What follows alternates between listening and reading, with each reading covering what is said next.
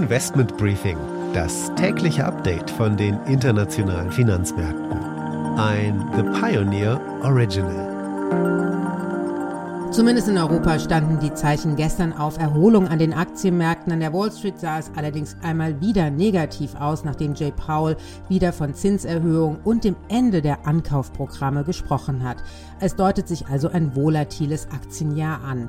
Renditen an den Rentenmärkten haben sich allerdings stabilisiert und trotzdem steigt der Ölpreis weiter. Wir haben hier zumindest erstmal keine große Entwarnung, wenn man nach Libyen, aber auch nach Kasachstan schaut. Die Situation Situation bleibt instabil. Auf der anderen Seite haben wir Tech-Werte, die zugewinnen konnten nach dem Ausverkauf in der ersten Woche. Infineon unter anderem, auch ASM International, konnten drei bis vier Prozent zulegen. Mit diesem Überblick möchte ich Sie erst einmal herzlich aus Frankfurt begrüßen. Ich bin Annette Weißbach mit dem morgendlichen Update zu den Märkten. Und damit ein Blick auf die heutigen Themen. Wir schauen auf den Global Risk Report des World Economic Forums und natürlich auf den Habeck Klimawirtschaftsplan. Was bedeutet es und welche konkreten Schritte plant das Wirtschaftsministerium? Auch die Amtsübergabe bei der Bundesbank ist ein weiteres Thema und unsere Reporterin an der Wall Street, Anne Schwedt, schaut vorausblickend auf die neuen Inflationszahlen, die heute in den USA herauskommen. Da wird erwartet, dass sich Konsumgüter wieder weiter verteuert haben. Wir schauen außerdem drauf, was die US-Notenbank vorhat, wenn es mit der Inflation so weitergeht.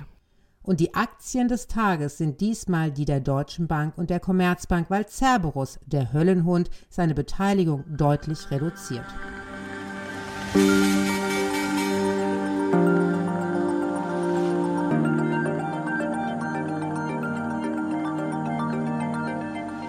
Wir schauen auf den Global Risk Report des World Economic Forums. Die meisten Führungskräfte in Politik, Wirtschaft und Gesellschaft blicken pessimistisch und besorgt in die Zukunft. Nur 16 Prozent sehen die Aussichten für die Welt positiv und optimistisch und nur 11 Prozent glauben, dass sich die globale Erholung beschleunigen wird. Das ist eines der wichtigsten Ergebnisse des Global Risk Reports, den das Weltwirtschaftsforum kurz WEF vorgelegt hat. Das WEF befragt jedes Jahr rund 1000 Entscheidungsträger aus aller Welt nach ihrer Risikoeinschätzung. Der Stimmungstest des WEFs kommt zu einem kritischen Zeitpunkt. Auf der einen Seite kämpfen viele Unternehmen und Regierungen weiterhin gegen die Corona-Krise. Es gibt aber auch andere globale Krisen und die globale Kooperation, die im Grunde genommen der Grundgedanke des World Economic Forums ist, ist ebenso weiterhin von nationalen Egoismen ausgehebelt. Die Pandemie wirkt dabei natürlich als Brandbeschleuniger für viele Gefahren. So hat etwa die wirtschaftliche und soziale Ungleichheit in der Corona-Krise zugenommen, die geopolitischen Konflikte haben sich verschärft und mit dem verstärkten Einsatz digitaler Technologien sind auch die damit verbundenen Risiken gestiegen. Vor allem die sogenannten Cyberrisiken halten die sogenannte C-Suite, also globale Führungskräfte, nachts wach. Das sagt Carolina Clint, Risk Management Leader für Continental Europe beim Risikoberater Marsh. there are plenty of cyber risks that keep the C suite up at night, but there are four that I want to point out that need to be tackled critical infrastructure failures, an increasingly aggressive regulatory environment, unprecedented identity theft, and the failing to execute digital transformation effectively. Companies soon won't be able to claim good ESG credentials without addressing these key areas. Die Fachleute für die globale Risikobewertung zeigten sich in der Präsentation ihrer Studie einig in der einzigen Lösung Zusammenarbeit auf allen Ebenen zwischen Ländern, Unternehmen bis zu den kleinen Kommunen. Noch nie sei weltweite Kooperation so notwendig wie gerade. Part of the problem here is that too often society has rewarded efficiency over resilience and growth over sustainability. And that's a really short term outlook, which, as we have seen with the pandemic, can leave companies vulnerable to shocks. So we need to build greater resilience at local, national, and global levels. Governments, businesses, communities, and NGOs must work more closely together than ever before.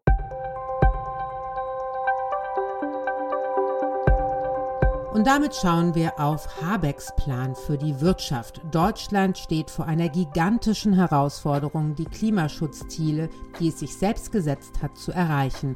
Unter anderem müssen wir unseren Energieverbrauch um ein Viertel senken in den nächsten acht Jahren, damit die Zielerreichung gelingen kann, bis 2030 die CO2-Emissionen um 65 Prozent zu reduzieren, ausgehend vom Niveau 1990 hören wir, wie Wirtschaftsminister Habeck die Situation sieht. Wir müssen jetzt in den nächsten Jahren effizienter und schneller werden.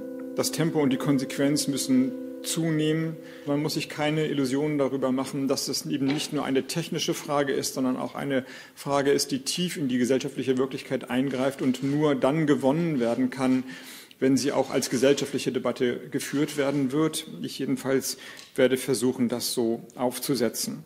Aus der Wirtschaft hört man immer wieder, dass es verlässliche Rahmenbedingungen geben muss. Was plant der neue Wirtschaftsminister hinsichtlich der Gesetzgebung? Um das Ganze in Gang zu bringen, haben wir uns ein ehrgeiziges Arbeitsprogramm gesetzt. Wir planen zwei große Artikelgesetzpakete.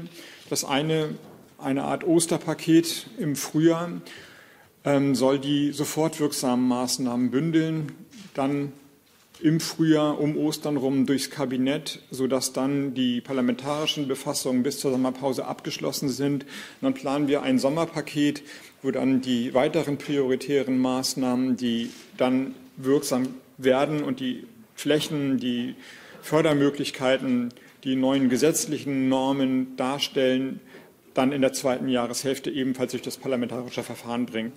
Die große Frage ist, was soll denn genau passieren? Was verbirgt sich hinter den Oster- und Sommerpaketen? Ein paar Bereiche kann man identifizieren, die jetzt dann sofort angegangen werden müssen. Das ist die Neuaufstellung des EEG. Wir werden zweitens ein Solarbeschleunigungspaket auf den Weg bringen.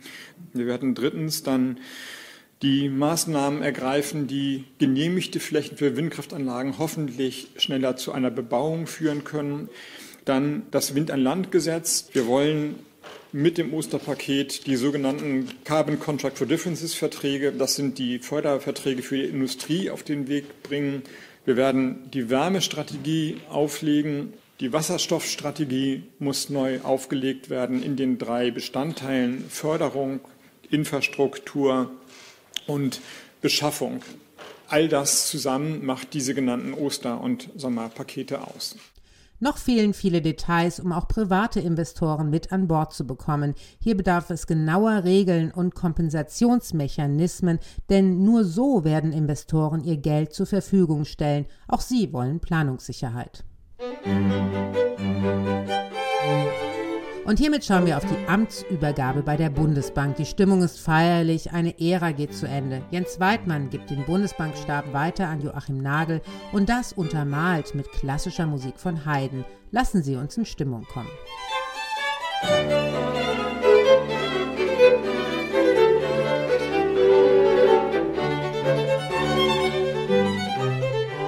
Es war bestimmt keine einfache Entscheidung für Jens Weidmann, frühzeitig zu gehen. Er, der quasi ewig Oppositionelle und Mahnende, verabschiedet sich und übergibt das Amt an Joachim Nagel.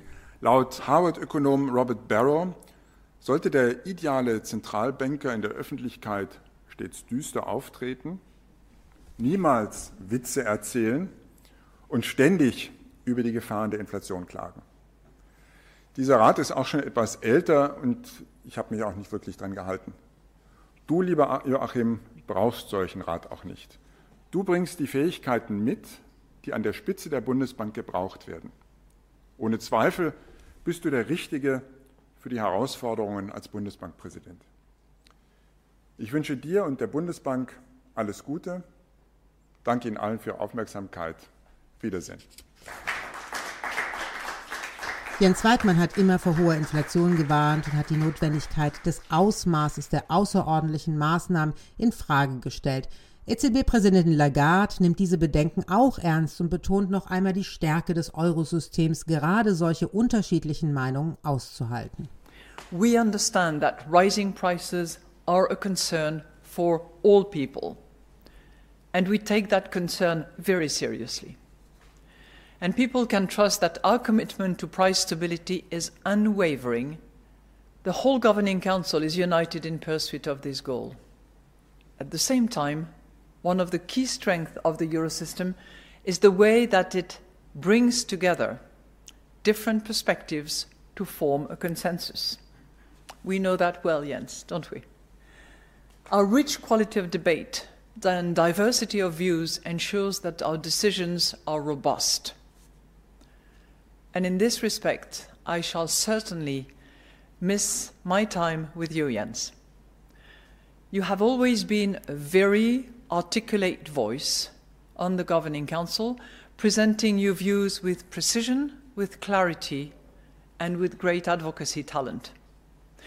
You have embodied the best of the Bundesbank tradition of faithfulness to the mandate and respect for the views of others.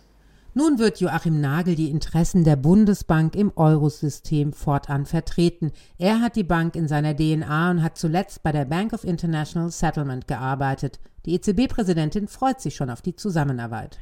And I'm sure that I can speak for all of us here and all those who are watching. I will try my German here. Willkommen daheim, lieber Joachim. Welcome home, dear Joachim. It is great to have you back in Frankfurt. And I personally as well as on behalf of the Executive Board and the Governing Council of the ECB, very much look forward to working with you. Thank you. Und wie hört sich Joachim Nagel selbst an? Wir müssen uns ja erstmal an die Stimme gewöhnen. Lassen Sie uns hören, wie er die momentane Situation beschreibt. Ich habe jetzt schon ein großes Pflichtenheft mitbekommen. Den Hinweis mit dem düsteren Auftritt. Du hast es aber auch schon eingeschränkt, lieber Jens. Wie schon meine Vorgänger bin ich nun gefordert, eigene und auch zeitgemäße Antworten zu finden. Unser vorrangiges Ziel ist klar, Preisstabilität für die Menschen im Euroraum zu sichern. In den vergangenen Monaten sind die Inflationsraten kräftig gestiegen. Richtig ist, dass die hohen Raten auch auf Sondereffekte zurückzuführen sind, die automatisch auslaufen.